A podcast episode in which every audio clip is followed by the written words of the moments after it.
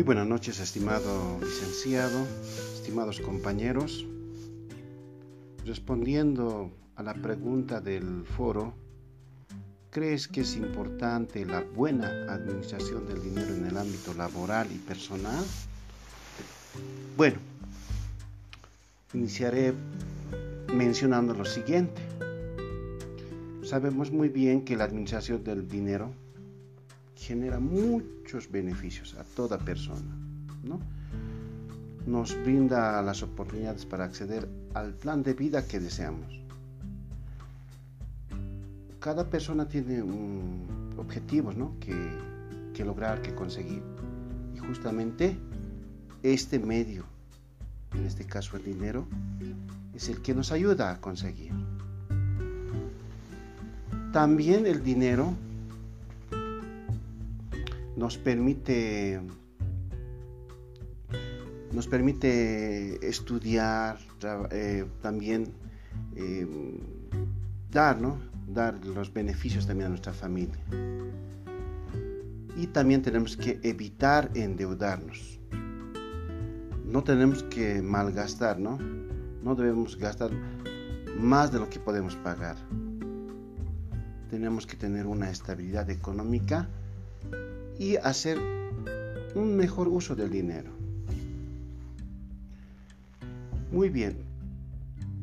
Segundo, haciendo tal vez una analogía, una comparación con una empresa, sabemos que la dirección de una empresa depende de las habilidades que tenga las personas que están a cargo justamente ¿no? de estas empresas. Y es uno de los temas más preocupantes para los dueños de las empresas, para los directivos, para la gerencia, porque ellos buscan al personal idóneo que sea capaz de manejar sus empresas, su, economía ¿no? de una determinada empresa. Entonces es muy importante, e, esa sería la analogía que puedo hacer con una empresa.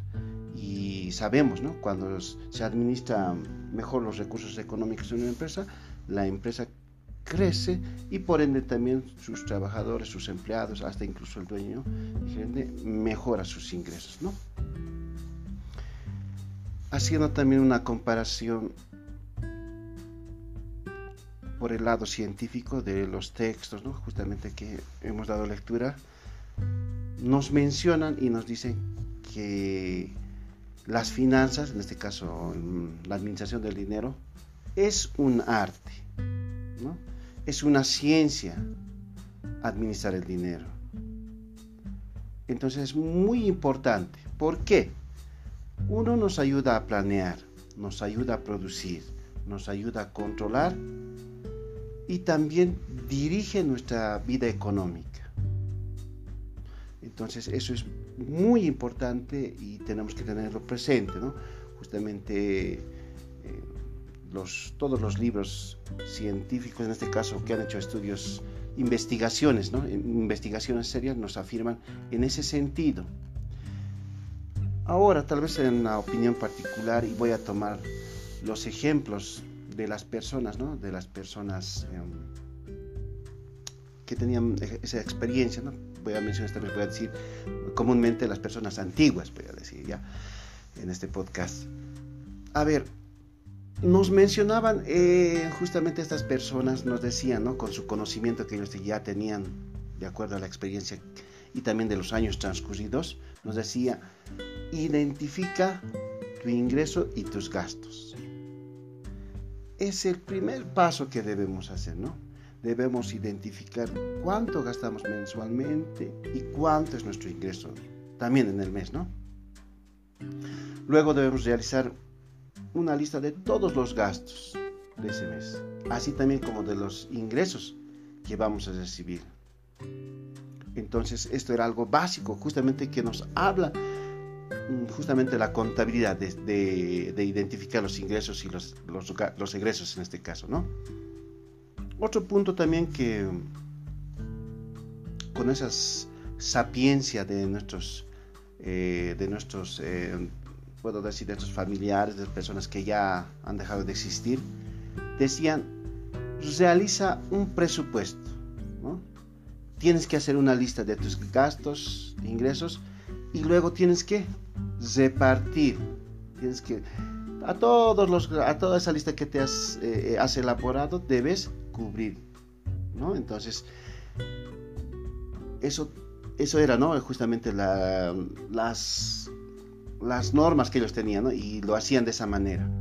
También eh, alguien no faltaba y decía, también cuando se presenta alguna emergencia, tienes que saber eh, invertir en esa, en esa emergencia. Entonces, hay que saber, pero ojo, si no tenemos, si nos pesca desprevenido, ahí, ahí ya no vamos a poder, justamente vamos a tener problemas eh, del manejo económico, ¿no? Entonces, es muy importante, muy importante eh, para nuestro cotidiano vivir. Después, recuerdo también em, lo que decían, paga tus deudas, paga tus cuentas, nos decía, ¿no? Entonces, como ser humano, nosotros tenemos que pagar lo que es la luz, el agua, la vivienda, la alimentación. Eso tenemos que prever al momento cuando, cuando estemos administrando el dinero. Tenemos que pagar.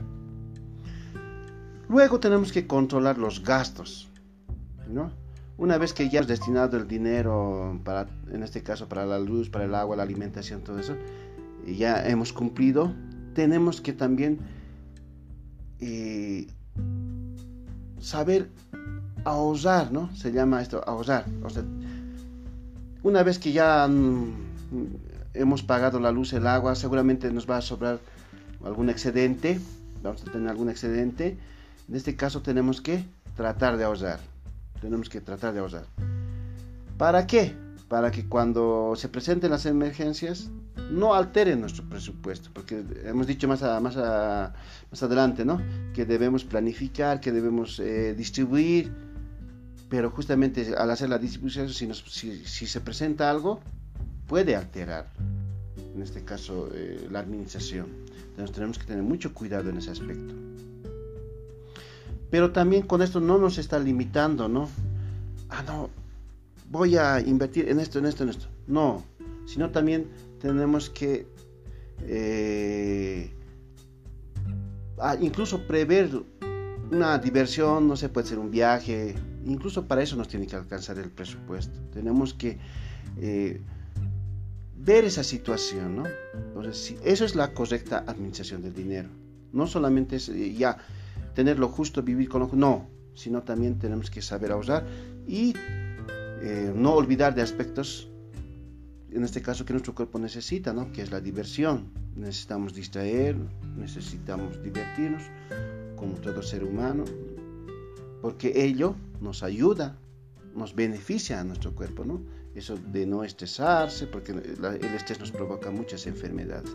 Entonces, eh, dando una conclusión, es muy importante la administración de los recursos económicos, en este caso del dinero, ¿no? pero debemos seguir justamente algunos pasos. Y estos pasos eh, justamente están en los textos, ahí eh, ya están, ya han realizado una investigación, justamente los escritores que han escrito estos libros, y nosotros solamente tenemos que adecuarlo a nuestro cotidiano vivir y incluso nosotros tenemos que generar nuevas experiencias, porque toda experiencia se caduca, o sea, tiene un límite. Entonces, seguramente en el futuro vamos a ver otro tipo de, manejo de dinero, ¿no? Entonces, eh, tenemos que eh, actualizarnos también en ese sentido. Bueno, espero que haya sido provechoso este podcast. Me despido de todos ustedes. Gracias, licenciado y hasta otra oportunidad.